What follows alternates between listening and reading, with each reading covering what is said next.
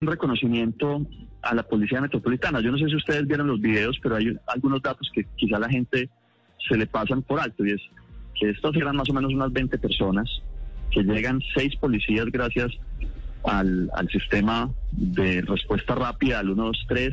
Había gente filmando, pero también gente llamando al 123.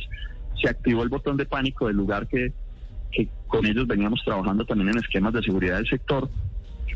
Y los policías, a pesar de que estos delincuentes les estaban disparando con armas largas y con pistolas, los policías, seis policías valientes, salen a enfrentarlos de frente. No fue que se escondieran, no de frente, una cosa realmente valiente.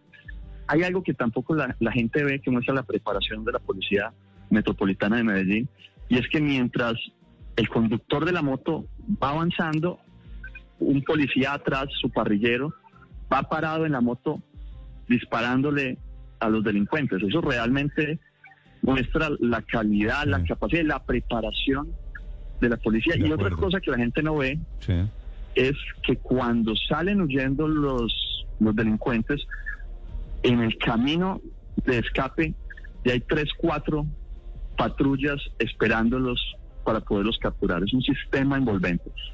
Y luego los que se van por otras rutas, pues son capturados en diferentes lugares de la ciudad de forma paralela y al mismo tiempo. Es decir, el sistema de cámaras y de trabajo del 123 de Medellín es realmente todo, muy eso, potente. todo eso es cierto. Alcalde, nosotros hemos contado, juntando los videos, haciendo, armando la película, hemos contado 30 asaltantes, 30 delincuentes. ¿Usted qué cifra tiene? Estamos, digamos, el sistema de inteligencia e investigación está en eso. Hemos ofrecido además, no solo por este robo, sino por cualquier robo masivo que ocurra en la ciudad, una recompensa de hasta 10 millones de pesos que nos permita no solo la captura, sino la disuasión para que no ocurran robos futuros. Es ¿Y decir, por que qué, sepan y todos por los qué, alcalde, delincuentes perdóneme, por qué solo 10 millones de pesos? Es decir, 10 millones de pesos es lo que uno. vale una de las 10 por cada uno. Sí, señor. 10 por cada uno, sí, señor. ¿Y no está, Y no solo en este, no está sino un poquito que también... tacaña, un poquito tacaña la recompensa? Néstor, porque es una, una recompensa general, no, no ocurre por este robo, sino que es general. Es decir, si mañana hay un robo en un restaurante en Medellín, el que nos dé información, así se haya robado un solo celular, Ok, ok. eh, quien nos dé información de esa persona que hizo ese robo, le damos hasta 10 millones de pesos. Alcalde, si era una banda grande, si llegaron desde diferentes ciudades, si se reunieron en un hotel, ¿es posible que los no capturados, eh, más o menos 20, 18, 19, ya se hayan ido de Medellín? Pero, eh, Néstor, es muy difícil que no terminen capturados. ¿Por qué? Porque ya tenemos 11 capturados que muchos de ellos se van a coger a principios de oportunidad a cambio de información que nos permita entender completamente la estructura. Segundo, porque tenemos un sistema de cámaras que nos permite saber todas las motos que participaron. Ustedes vieron el número de motos que participaron. Pues nos permiten saber no solo dónde están, en qué sectores están esas motos, sino también qué hicieron ayer, qué hicieron antier, qué hicieron hace tres días, qué hicieron hace una semana, qué hicieron hace un mes. Entonces con eso empieza uno y todo el sistema de inteligencia a recaudar no solo lo que pasó en esa operación, sino lo que ha pasado en los últimos tres meses. Y eso permite descubrir la organización completa. Sí.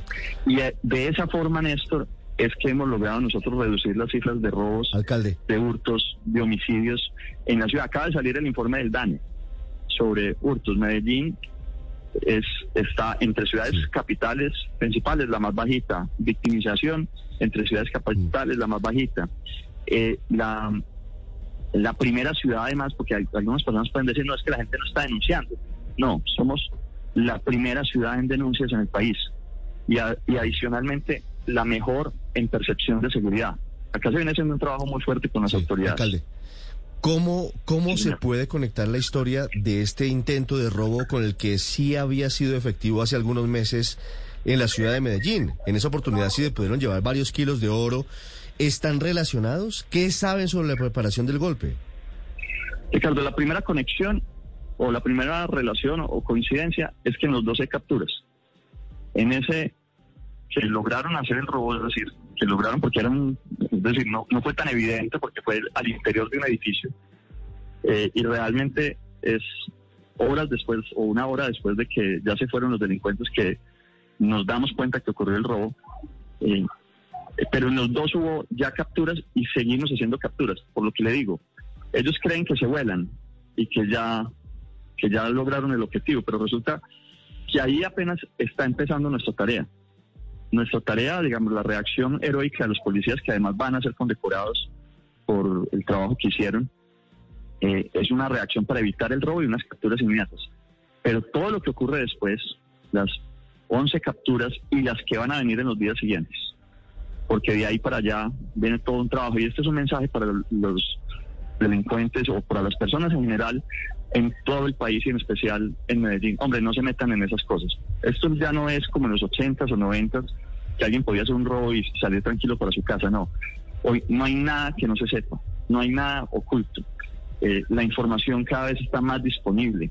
Eh, y además, hombre, que no, no expongan sus vidas tampoco ni las de los demás. Una de estas personas va a terminar con diálisis el resto de su vida, porque recibió un disparo en un riñón eh, y pues si sobrevive, hoy está en un hospital, ayer estaba en cirugía, pero va a terminar con diálisis el resto de su vida. El resto de los capturados, todos van a terminar tras las rejas, además porque nosotros sí tenemos la evidencia, cámaras y, toda la información necesaria que hace que un juez pues tenga realmente las herramientas para poder proceder con capturas. Cuénteme un poquito la historia de esa empresa que se dedica a fundir oro.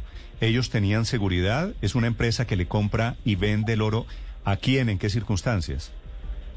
Néstor, de ellos sabemos que son una empresa seria, grande, con inversión extranjera, que, opera en la ciudad de Medellín como muchas otras. Medellín se puede decir es la capital del oro de Colombia en términos de comercialización, de fundición. Medellín tiene, eh, es la capital de Antioquia, el departamento de mayores exportaciones de oro del país, en los, no solo ahora, sino en los últimos 200 años, y además recoge recoge el oro también del Chocó.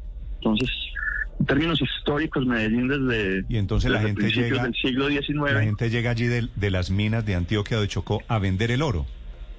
Llega a vender el oro, a comercializarlo, a fundirlo. Eh, también hay que decir, Néstor, hay oro bueno y hay oro malo, ¿no? Y lamentablemente, eh, pues, eh, a veces es más el oro malo que el oro bueno, pero en este caso es una una comercializadora de oro buena, es decir, una fundidora de oro buena, eh, seria, con inversión extranjera